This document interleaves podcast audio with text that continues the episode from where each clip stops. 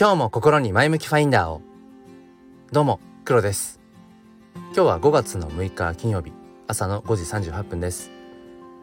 えっ、ー、とゴールデンウィークの中今日1日だけまあ厳密に言うとこの前の月曜日もなんですけどこの1日だけ仕事に行く。でまた、えー、明日明後日土日で休みというこの1日いるっていう え同じように思ってる方いらっしゃるんじゃないでしょうかぼちぼちやっていきましょう。えー、ということでですねなんか新たなことを、うん、やろうとすると常にこう中途半端になるよねっていうところで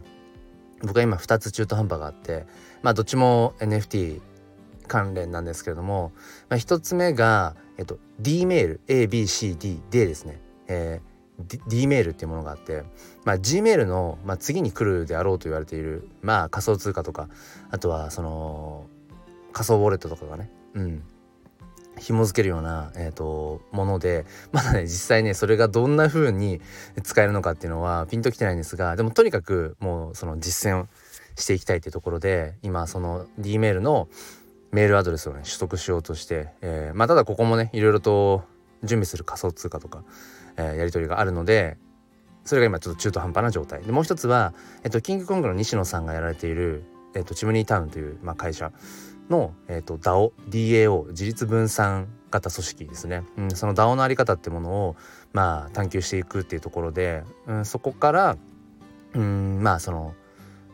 チムニータウン DAO に入るためのコミュニティに入るための参加権としての NFT ってものを今えーと、僕は事前に申請していて、まあ、それが今受け取れる状態なのでそれを、えーと、受け取ろうと思ってるんだけれども受け取るための、えーと、ガス代ですね、えー、手数料が本当に時間帯によって本当に数千円単位で動くので今タイミングを見計らっているというところの2つの中途半端というところでした。ということで、えー、と今日はですね、まあ、そこからまた関連するんですが、えー、と仮想通貨の次である今度は仮想現実っていうものに今度僕らは向かっていくよねっていうお話をしていきたいと思います。よければお付き合いください。このチャンネルは切り取った日常の一コマからより良い明日への鍵を探していくチャンネルです。本日もよろしくお願いいたします。ということでまあ仮想通貨うんどれぐらい前から？もう56年ぐらい経つのかな？まあビットコインからね、えー、始まり。まあ今は NFT を購入するためにそのイーサリアムっていうものだったりとか、えー、とポリゴン、えー、イーサっていうものだったりまあ他にも何があるの？うーん忘れました。いろんな仮想通貨がありますよね。でそれがまあだんだんだんだん当たり前のように使われていくんだろうなとかっていうふうに思っていて今ね円がどんどんこう円の価値が下がっていって、まあ、日本円で自分のその資産を持っておくことが、まあ、今後やっぱり不安、うん、危険なんじゃないかっていう、うん、だからえーと、外貨だったりだとか、うん、あとは、まあ、その仮想通貨にね、うん、だんだん自分のその日本円ってものを、まあ、換金していくっていうような流れ動きみたいなものもやっぱりあってまあ各位僕も、うんまあ、少しずつそのビットコインに、えー、徐々に徐々にビットコイン買っていこうか買ってまあ今もすでに、うん、本当にスズメの涙程度ですけれどもビットコインを持っているので、まあ、少しずつちょこちょこと、うん、まあこう恐る恐るみたいなとこもありますけど、うん、変えていこうかななんてこと思ってるんですね。だからそのどこでしたっけ？あのもう仮想通貨を法定通貨、うん、国の法定通貨にしていこうみたいな、えーと、国も今出てきてるみたいだしまあ仮想通貨がうん基本的なそのまあお金のやり取りとしてね、えー、通貨として使われていくってことはまあありえるありえる未来だよななんてことを思ってるんです。で次にやっぱり来るのが仮想現実、うん、メタバースっていう部分かなと思っていてなんでそれを思ったかというとあの昨日まあ、家族でねあの、まあ、日帰り温泉みたいなところに行ったんです。うん、でそこで、えー、ぼーっとねこう入っていていくつかその温泉の何て言うんでしょうこう種類があってその中で古代ヒノキって書いてあるうんなんかまあ浴槽というのかな、うん、屋外にあってねでその古代ヒノキって何なのかっていうともう千樹齢1,000年以上のもので自然に倒れた自然倒木っていうのかな自然に倒れた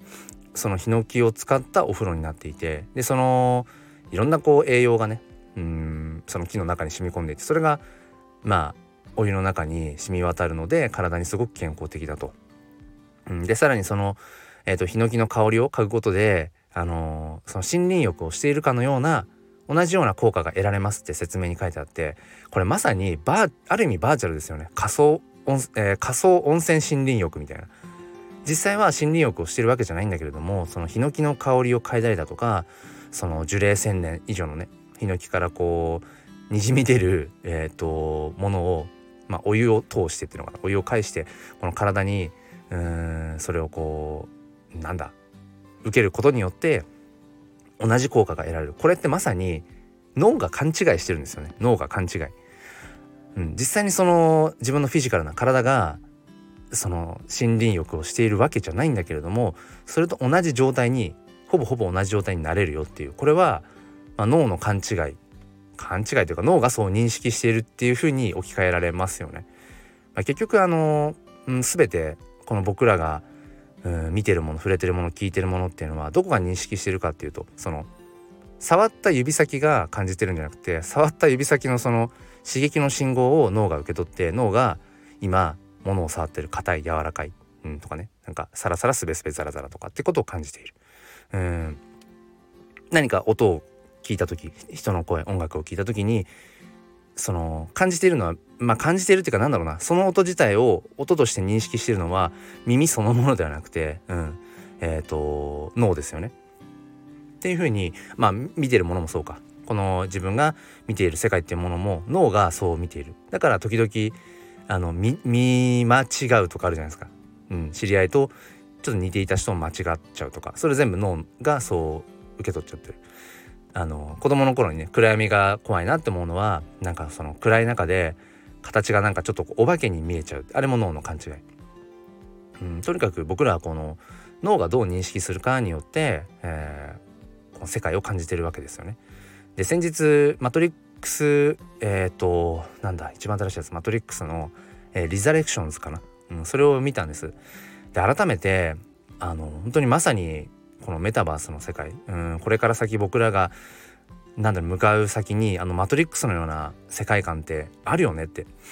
マトリックスの映画の中ではあの後頭部にプラグを差し込んで、えーと、マトリックスの世界バーチャルの世界にこう行きますよね。うん、でそこでは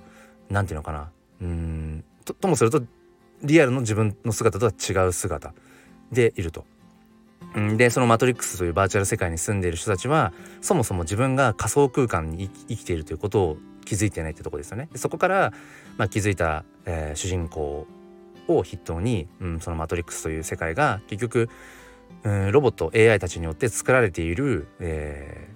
ー、リアルだと。うん、でそこから、うん、その現実での人間たちはどうなってるかっていうと、うん、いろんなチューブにつながれて、えー、その AI ロボティクスたちが動くための栄養にされていると。うんまあ、当時これ最初いつだ？自分が多分中学高校ぐらいの時に第一作だったのかな。もう衝撃的だったけれどもこれってあるよねっていう、うん、その先々僕らがね、うん、なんかそのメタバース仮想現実にだんだんだんだんこう依存していくんじゃないか移住していくんじゃないかっていう風なまあ諸説諸説というかそういううん未来を迎えに行こうとしているイノベーターの方とかっていうのもいるしそう。ででもそれっていうのは必ずしもその全員がじゃないかもしれないけれども、うん、その仮想現実に自分のこの存在意義とか何ていうのかなこの自己実現みたいなものをする場所に選んでいくっていうそういう選択肢としてまあきっと出てくるんだろうななんてこと思います。でその時に本当にさっきのね仮想森林浴 仮想温泉森林浴じゃないけどもう脳さえそれがリアルだって感じればもうともするとそれはリアルかもしれないですよね。うん、だから「マトリックス」の映画だとプラグを後頭部に差し込んでるけどねもうワイヤレスとかで例えば脳になんかそんな話も聞いたんですよね。脳にそういうチップかなんかを埋め込んでなんかもうワイヤレスで電波で飛ばして、えーと自分頭の中で考えたことがその別のデバイスでそれが文字化されたりだとか、うん、自分のその考えた意思意思によって何かを操作するとかっていうことがワイヤレスでこうできるような実験とかをしてるとか、うん、そんな話も聞いてだからワイヤードじゃなくてワイヤレスでそういう仮想現実そのコネクトっていうものも、うん、できるようにきっとなっていくんじゃないのっていう。その時にねその自分がさっきその話したねその温泉のうん実際に心理欲をしてるわけじゃないけど脳がそう感じたらもうそれがリアルのように感じるっていうところ。実際昨日も僕もねその千年ヒノキの、えー、古代ヒノキか古代ヒノキの中にこう使ってる時になんだろうな。目を閉じてこうなんかまあある程度想像もしましたけどなんかねやっぱりそういう感覚に陥ってくる。だからそれがやっぱりある意味でリアル。って考えると本当のリアルって何だろうっていう、うん、ところにもね問いにもなっていくんですけれどもまあなんかそういう仮想通貨の次は仮想現実っていう部分がうんなんか本当に当たり前のようになってくるんじゃないかななんていうまあちょっとうんある意味空想も含んだお話でした。皆さんは、そんな未来にどう思いますか、最後までお付き合いくださりありがとうございます、え、Twitter コミュニティスタイフエコーではスタイフユーザーさんの横顔をテーマに、